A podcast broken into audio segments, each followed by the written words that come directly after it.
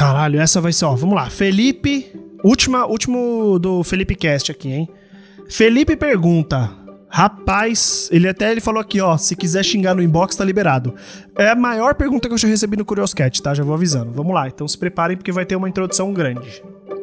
Uf, deixa eu me arrumar aqui. Em filosofia, isso tudo que eu vou ler agora é a pergunta do Felipe, tá? De agora em diante, um, dois, três e já. Em filosofia da mente, um dos maiores, se não o maior debate é: a mente pode ser somente entendida como algo metafísico intangível? Ou será que algum dia é, será possível descrever através de fenômenos físicos? Veja bem, eu não estou falando de comportamentos pontuais como você sentir dor, então mapear a dor através de uma série de sinais. Eu estou falando da própria experiência consciente em si. Daqui surge o grande duelo entre dualistas e materialistas na filosofia da mente. Afinal, a mente é física ou não física? Esse deba desse debate. Oh, vamos lá. Desse embate surge um exercício mental que eu gosto muito, que é a minha proposta de pergunta para o seu programa.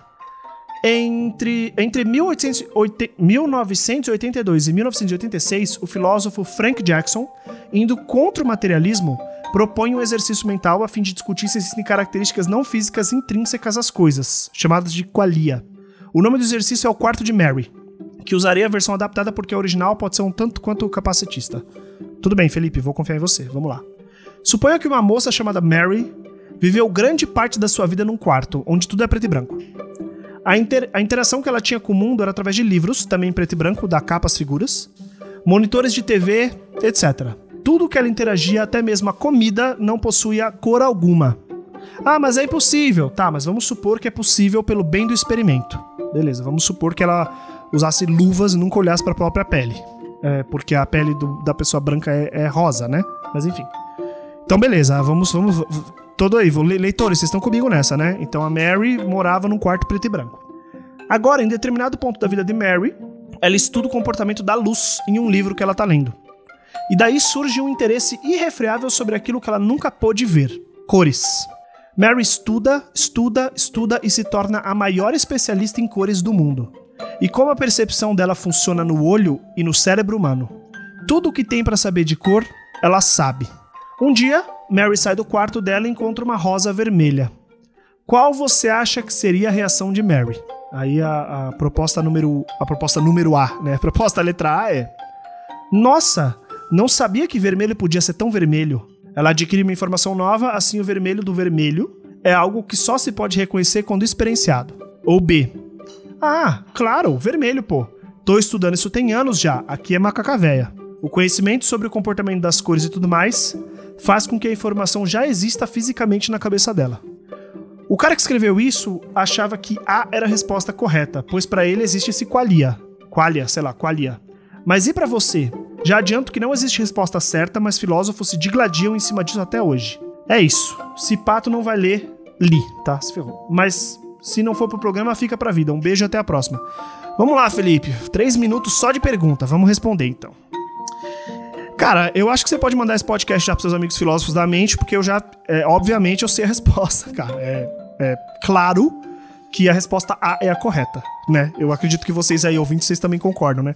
Porque, gente, assim, a gente pode estudar para sempre alguma coisa, a gente pode ler muito sobre a coisa, é, a gente pode assistir documentários sobre a coisa, até o dia que a gente vê a coisa. Assim, eu posso assistir uma rosa vermelha na TV. No dia que eu ver uma rosa vermelha, é, é diferente, a experiência é outra, é nova, né? É, você pode assistir é, Animal Planet a vida inteira. O momento que você vê a girafa, você fica, caralho, meu irmão, como é que existe um bicho desse tamanho, brother? Que esse pescoço, velho. Saca? É, eu, eu, assim, claramente, para mim, pô, esse pessoal da filosofia da mente aí, cara, tá panguando. Obviamente, eu acho que a resposta é a A, que significa que é, o vermelho só é reconhecido quando é experimentado, né? Quando é experienciado. Eu falo isso bastante sobre as minhas vivências, né? Sobre as coisas que eu tô. Eu falei há uns tempos atrás aí, por exemplo, do podcast da minha mãe. E, cara, a morte é uma vivência única. E, e ela é uma vivência única, assim, completa, total, única. É, eu perdi minha mãe aos 16 anos e o Ângelo, daquele Ângelo, aos 16 anos, perdeu a mãe e viveu a experiência. O Lucas, que era meu irmão, viveu uma experiência diferente. Por mais que tenha sido a morte do mesmo parente, da pessoa com o mesmo grau de importância que era a nossa mãe. Quando eu perdi meu pai, foi outra experiência. E quando as pessoas perdem as pessoas, são, são sempre experiências novas. Por isso que o máximo que a gente fala é, porra, meus sentimentos, pô, foi mal aí. Não tem como saber, não dá para saber o que, que acontece, como é. Entendeu? Qual que é a... Cara, no, no velório da minha mãe, meu avô tava e ele tava muito triste. E é impossível alguém saber qual é o sentimento de um pai que perde uma filha desse jeito, sabe? É, é, impossível você entender esse sentimento. Então, cara, não adianta. Para mim, esse pessoal da filosofia da mente tá bem louco. Só existe uma resposta e essa que você só vivencia, você só sabe quando você vivencia. É até uma discussão interessante quando a gente fala sobre isso, porque a gente pode entrar no, numa discussão famosa, discussão difícil do lugar de fala, né? Ah, porque quem tem lugar de fala nas coisas e tal. Cara, é, é, assim, a pessoa ela é acadêmica, né? Ela estuda, ela estuda 20 anos um tópico, ela estuda 20 anos um assunto. Ela estuda racismo, vamos supor, e ela é branca. Se chegar uma pessoa negra no espaço que nunca estudou uma, uma letra de racismo, essa pessoa preta ela tem propriedade para falar, porque ela vivencia aquilo que a pessoa que estudou na faculdade nunca vivenciou. Eu acho, eu acho difícil quando você cala, né? Quando você fala assim, você nunca vivenciou, então você não pode falar sobre. Eu acho isso complicado porque existe esse lado do estudo, né? Do, da pesquisa e, e, esse lado das conversas e das relações, né? Das opiniões baseadas em, em dados, né? Em coisas coletadas. Mas eu acho sim que tem que existir um, um respeito, tá ligado? Tem que existir um. Peraí. Todo mundo aqui pode falar, mas essa pessoa ela tem experiência, então ela tem um know-how. Essa pessoa ela não tem experiência, então o know-how dela é menor, né? É, é menor, não adianta, acaba sendo menor. Mas o que eu não entendi, cara, dessa pergunta é que você fala no começo lá se o cérebro é ele, ele, ele é metafísico intangível ou se algum dia a gente pode descrever ele através de fenômenos físicos.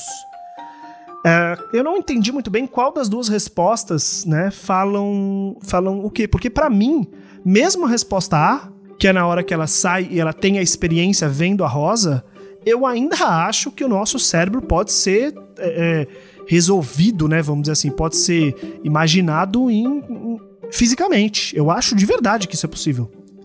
Eu acho que, assim, com o, o, correto avanço da ciência, a gente vai conseguir copiar o cérebro de alguém, botar em outro alguém. Eu acho muito possível. Muito mesmo. Porque no fim das contas, cara, e olha, você é neurocientista. Uh, o que forma nossas experiências são conexões neurais. Então, porra, ela pode ter estudado a vida inteira dela sobre rosas, ela não vai ter a mesma conexão neural que ela teve quando ela viu uma rosa. Porque isso envolve uma série de outras coisas da nossa cabeça que não é só ler num livro que a gente vai saber. Você pode ler sobre guerra o quanto você quiser. Você pode jogar videogame de guerra, você pode assistir filme de guerra. Na hora que você tiver com um rifle na mão, no meio de um tiroteio, o, o, seu corpo vai ter uma experiência tão completa e tão diferente que nada daquelas leituras vai conseguir traduzir. Nada, nada, nada, nada. E essa soma de experiências, essa soma de situações é o que eu acho que tá, tá impresso no cérebro e, pô, talvez seja possível copiar. Seja possível. Eu tô falando copiar, assim, bem numa pilha meio ficção científica, sabe? Será que eu vou poder pegar meu cérebro e subir numa, num banco de dados? Será que eu vou poder, tipo, tira o cérebro de uma pessoa, põe em outra pessoa e a pessoa continua vivendo? Cara, eu acho super. eu acho super possível, por mais que pareça ficção científica. É, então a minha questão para você é, é essa, essa, essa divisão, né? Eu entendo o experimento e eu concordo pra, com, com, com como é o nome? O Frank Jackson, que uh, existe uma experiência única quando você. Quando a Mary vai lá e vê o vermelho mesmo. Ela experiencia isso, ela fala: Caramba, não sabia que o vermelho era tão vermelho. Sim, acho que sim. E, ao mesmo tempo, eu acho que é super possível que o cérebro exista enquanto fisicalidade, tá?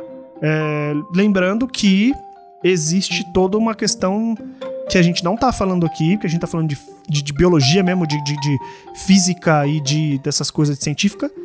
A gente tá falando de coisas uh, que não levam em consideração alma, espírito, ou qualquer uma dessas, dessas coisas metafísicas, né? Dessas coisas que vão além do conhecimento aí.